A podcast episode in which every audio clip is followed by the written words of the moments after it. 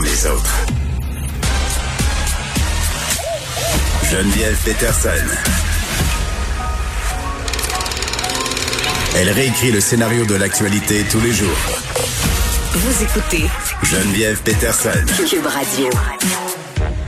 Il y a cet article du Devoir où on apprend que des patients à Montréal n'auraient pas été réanimés euh, par les paramédics suite à une directive ministérielle. J'ai été très, très troublée euh, quand j'ai lu ça ce matin. J'en parle avec Régent Leclerc, président du syndicat euh, du préhospitalier de la CSN. Il représente les paramédics d'urgence santé. Monsieur Leclerc, bonjour. Bonjour. Bon, euh, faisons un peu état euh, de la situation qui s'est déroulée euh, cet été. Ça s'est quand même poursuivi jusqu'au 21 septembre. cinq mois donc où certaines personnes en arrêt cardio-respiratoire n'ont pas pu être réanimées par les ambulanciers en raison d'une directive instaurée à Montréal, à Laval. Et ce qu'on voulait éviter, c'est une surcharge des unités de soins intensifs. bon, plus clairement, là, qui on réanimait et qui on ne réanimait pas? Ben, ceux qu'on réanimait, c'est ceux qui avaient euh, un pronostic favorable, parce que les gens, euh, faut pas euh, confondre tentative de réanimation d'une réanimation réelle. Il y a plein de personnes qui tombent en arrêt cardio-respiratoire seules à la maison ou dans un contexte où on ne peut pas débuter des manœuvres rapidement. Mm. Et à ce moment-là, le pronostic est même hors pandémie, là, de tout temps, la littérature est est pleine de ça, de cas qu'on n'a pas pu réanimer parce qu'il n'y avait pas de manœuvre initiée rapidement. Puis, pour ce qui est du dossier qui nous occupe, il y a, je voudrais qu'on n'a pas les quantités exactes de patients qui ont eu des tentatives de réanimation versus celles qui n'en ont pas eu. Mm-hmm. euh, ceux qui avaient systématiquement des tentatives de réanimation, peu importe le protocole, c'est les gens, en, les patients en bas de 18 ans, les, les femmes enceintes, euh, un patient en hypothermie. Euh, c'est-à-dire qu'on sort d'un endroit où l'eau est glacée. Là, Pourquoi? Hein? Ces contextes-là. Parce que les un, éthiquement, une, personne pédiatrique qu'on appelle en bas de 18 ans. Oui, ça, je le comprends. Là. Femme enceinte, enfant, c'est assez clair. Une personne en hypothermie, pourquoi on, on choisit? En hypothermie, c'est parce que le, métabolisme est ralenti par l'eau froide. Ah, fait qu'il y a plus de chance. La température du corps. Oui, il y a plus de chance. C'est comme si le corps est tombé en dormance et on avait plus de chances de repartir euh, tous les systèmes parce qu'ils sont euh, un peu plus ralentis, même beaucoup plus ralentis par mm. le froid. Et le aussi, c'est encore plus de chance. Il y a de, la littérature à cet égard-là où il y a des gens qui ont été réanimés après plusieurs mm. minutes submergés sous l'eau. À part ça, la directive couvrait un contexte où les, le, pronostic en vue de, quand les, les experts s'exprimaient par rapport à la pandémie, on, mettait de l'avant des chiffres euh, des décès pour plusieurs milliers.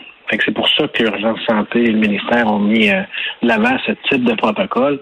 Je voudrais que la confusion est peut-être autour du fait que on l'a gardé plus longtemps que nécessaire pour certains. Peut-être que d'autres auraient vu ça plus, long, plus longtemps ou euh, laisser applicable le protocole, mais tout est une question d'éthique faire des tenter de réanimer quelqu'un, c'est en fonction de l'éthique, c'est-à-dire si on réussit, quelle qualité de vie le patient va avoir à terme.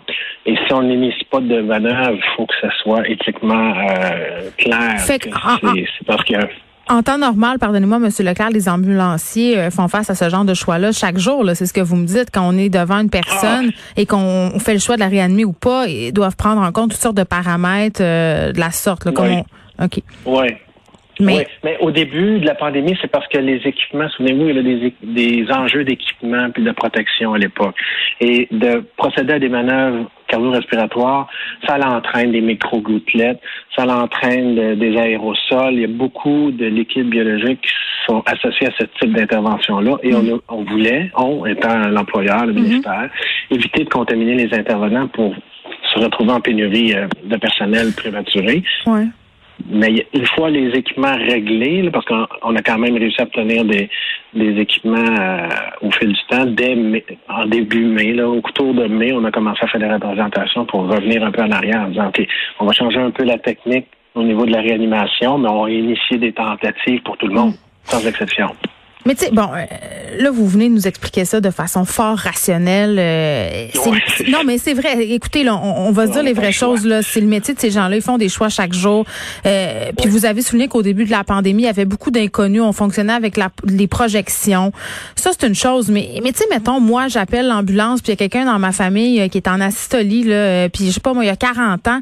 c'est pas évident là d'entendre ça ou de voir que finalement, on fera pas les manœuvres de réanimation parce que ce sont les directives de la santé depuis le début, on nous présente les actions qui ont été entreprises pour lutter contre la COVID-19. Justement, euh, on nous dit il faut euh, faut qu'on se soumette aux mesures sanitaires parce que justement, on veut pas en arriver à faire des choix déchirants. Mais là, on se rend compte qu'on en a fait. Puis ça, ça c'est ça, c'est révoltant. C'est révoltant, surtout quand on parle de quelqu'un de sa propre famille, mettons.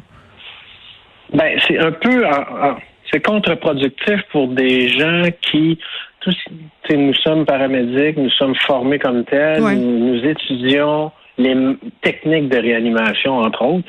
Et là, on nous demanderait dans certaines circonstances de ne pas les exercer. C'est un peu particulier et on c'est une question de d'être bien à chaque fois qu'on rentre travailler après un corps de travail.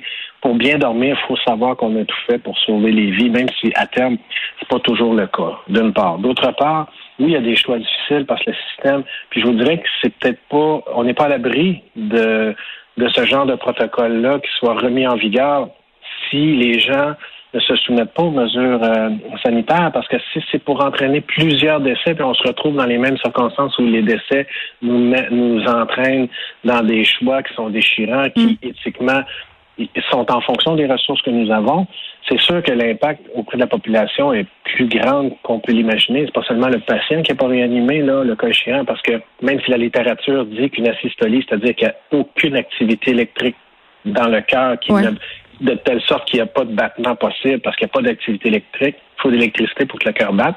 Même si on fait ce constat-là, puis on ne tente aucune manœuvre, puis qu'au niveau clinique, ben c'est ça qu'il fallait faire. Il reste l'entourage, la famille, les amis. quand c'est ton père ou ta mère à côté.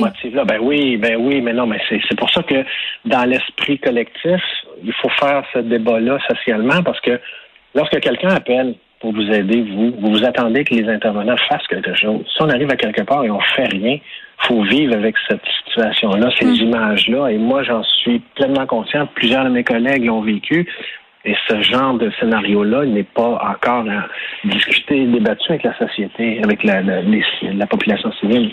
On ne peut pas se permettre ça euh, tout le temps. Là, en contexte de pandémie, lorsqu'il y a beaucoup de morts appréhendées, on peut préparer le pire des scénarios, mais on ne peut pas instaurer ça de façon permanente. pourquoi on l'a gardé jusqu'au 21 septembre? Il devait bien avoir des paramédics pour ah, dire que ça n'avait aucun sens. Ah, le syndicat a fait des représentations dès mai. La, directive est sortie en avril. Dès le mois de mai, on commençait à faire nos représentations. On dit, bon, êtes-vous sûr? Puis on a laissé, comme on dit, le fruit mûrir, parce que nous, on n'est pas les autorités sanitaires, on n'est pas le ministère, non? On fait que des représentations. Et sur la base de témoignages de paramédics comme vous, comme la, la rapporteur, comme la journaliste le rapporte, on a eu des rapports, puis euh, nous, ça nous a interpellés. Vous n'êtes pas d'accord avec ça, de continuer? Ben, c'est pas tellement qu'on est... Oui, de continuer, c'est ça, de continuer. C'est exactement ça. Il y, a des, il y a des moments où il faut prévoir le pire et ça a été fait, puis c'est correct si on est pour l'instaurer de façon permanente, la recommandation nous qu'on fait, c'est d'en parler à la population avant. Non pas instaurer le protocole puis dire après coup, ah, regardez, ça existe, puis à l'avenir, c'est comme ça. Je suis pas sûr que c'est la. Puis là, je suis pas un expert en éthicien, je suis pas un éthicien, là, mais je pense qu'il va falloir qu'on prenne vraiment la mort sous l'approche d'une réanimation. Parce qu'il y a eu récemment beaucoup de discussions autour de l'aide à mourir, mais là, ça, c'est une autre étape. C'est la c'est les soins palliatifs. Mais lorsqu'on arrive dans une maison, dans une demeure, est-ce qu'on veut réanimer à tout prix? Puis euh, est-ce qu'on réanime euh, pas dans quelles circonstances? On peut pas faire ça. Est-ce que les paramédics ont les conséquences? Euh, est-ce que les paramédics ont les compétences pour dire Hey, si je fais ça puis si je le réanime, là, voici, ce sera quoi la vie de cette personne-là? Mettons qu'il a manqué d'oxygène sept minutes. Ben, on a la, on a la, on a la compétence au niveau de la formation. On nous explique, on nous enseigne qu'est-ce qui arrive au cerveau après quatre minutes, après huit minutes, après dix minutes sans oxygène. Si on a la compétence, mais on n'aura pas jamais la compétence d'émettre des diagnostics puis d'instruire la famille sur qu'est-ce qui va arriver au patient. Nous, la compétence qu'on a, c'est de réanimer les gens de tout faire en sorte pour qu'ils soient réanimés. Et, la, parce que j'ai anticipé votre question, mais il y a des conséquences personnelles. Paramédicale. C'est clair, mm. parce que lorsqu'on arrive sur les lieux, puis on n'a pas, on, on, ne peut pas faire de tentatives, puis on, à terme, il faut vivre avec cette cette émotion-là de ne pas avoir tout fait pour sauver quelqu'un. Puis ça, c'est néfaste aussi pour le, bien-être psychologique des gens. Ça peut générer de la détresse au fil du temps. Ben, je voyais euh, cette dame de Québec qui a perdu la vie euh, parce qu'elle a, elle a appelé l'ambulance et l'ambulance, en arrivant chez elle, leur virait de bord euh, parce qu'il y avait un cas jugé plus important. Tu sais, quand on voit ça, tu sais, je comprends que pour vous, c'est des protocoles et c'est des chiffres, mais quand même, il y a des humains derrière ça qui doivent se dire que ça n'a pas de sens. Clairement, clairement, non, non, mais vous avez totalement raison. D'ailleurs, nous, on, gère moins les chiffres. Nous, là, lorsqu'on, dans un contexte où moi et mon partenaire, on récupère notre véhicule, hmm. on passe la journée ensemble à faire tout ce qu'on peut pour aider, sauver les gens. C'est ça notre corps de travail. Puis à la fin, lorsqu'on arrive de, à la, terminer notre corps au travail, on rapporte le véhicule à l'employeur, il faut être capable de bien vivre avec le corps de travail qu'on vient de faire. Et ça fait partie du principe où il faut tout faire pour sauver. Et lorsqu'on nous dit faites pas tout, c'est là qu'il y a une difficulté. et parce qu'il y a des humains en bout de compte, c'est bien plus que des statistiques. Ça, je suis d'accord avec vous. Il y a des humains, il faut, faut, les aider. On est là pour ça. Mais là, je pense qu'on est dans un point de rupture où il n'y a pas mm. suffisamment de ressources pour le nombre d'appels. Et là, il faut faire des choix. C'est cet enjeu-là qu'on est en train de, vivre. Et donc, les paramédics d'urgence santé que vous représentez, M. Leclerc, est-ce que vous pensez qu'ils vivent bien leur corps de travail quand ils reviennent chez eux en majorité? Bien, c'est ce que je vous explique. Au, moment où je vous parle, les gens font ce qu'ils ont à faire, ils font tout ce qu'ils tout ce qu'ils peuvent. Hmm. Dans l'intervalle où il y a eu ce protocole-là, c'est dans un contexte très particulier. Il y a des gens qui l'appliquaient tel quel, puis il y a des gens qui disaient je l'applique puis je suis pas bien avec ça, parce que s'il y a des patients qui, qui auraient pu être réanimables, c'est pas à travers ce protocole-là, parce qu'il n'y avait pas d'électricité dans le cas, donc pas de battement possible. Donc, à terme, le protocole a bien été appliqué, sauf que dans notre façon, la façon qu'on est entraîné, c'est pas de nécessairement de réfléchir à ces enjeux-là, c'est de tout faire pour réanimer le patient. Et après avoir tout fait, s'il y a un échec, ben là, on, le constate, on en prend acte. Hmm. C'est cet aspect-là que moi je vous dis, les, les paramédics dorment bien après le corps de travail parce qu'ils font tout ce qu'ils peuvent pour sauver les gens. Lorsqu'une directive comme celle-là nous amène à faire un, à appliquer d'autres choses que ce pourquoi on a été formé, c'est là que c'est un peu particulier. Oui, puis ça perd de son sens. Jean Leclerc, merci. Allez-y. Ça me fait plaisir président euh, du syndicat du préhospitalier du CNN représente les paramédics d'urgence santé. On se parlait de cette directive ministérielle euh, qui a touché Montréal et Laval cet été, euh, directive ministérielle qui faisait que les paramédics, dans certaines circonstances, ne réanimaient pas certains patients. Ça a duré quand même jusqu'au 21 septembre. Et ça, malgré le fait qu'on avait beaucoup moins de pression sur le système de santé. Ça soulève plusieurs questions. Ça soulève des questions éthiques, évidemment, mais la question humaine, je pense que c'est important de s'en rappeler, pas seulement du côté des familles, des gens qui appellent l'ambulance, mais du côté des ambulanciers, M. Leclerc l'a bien expliqué, qui sont formés pour sauver des vies et qui doivent appliquer euh, des directives qui pour eux ne font ne font pas de sens.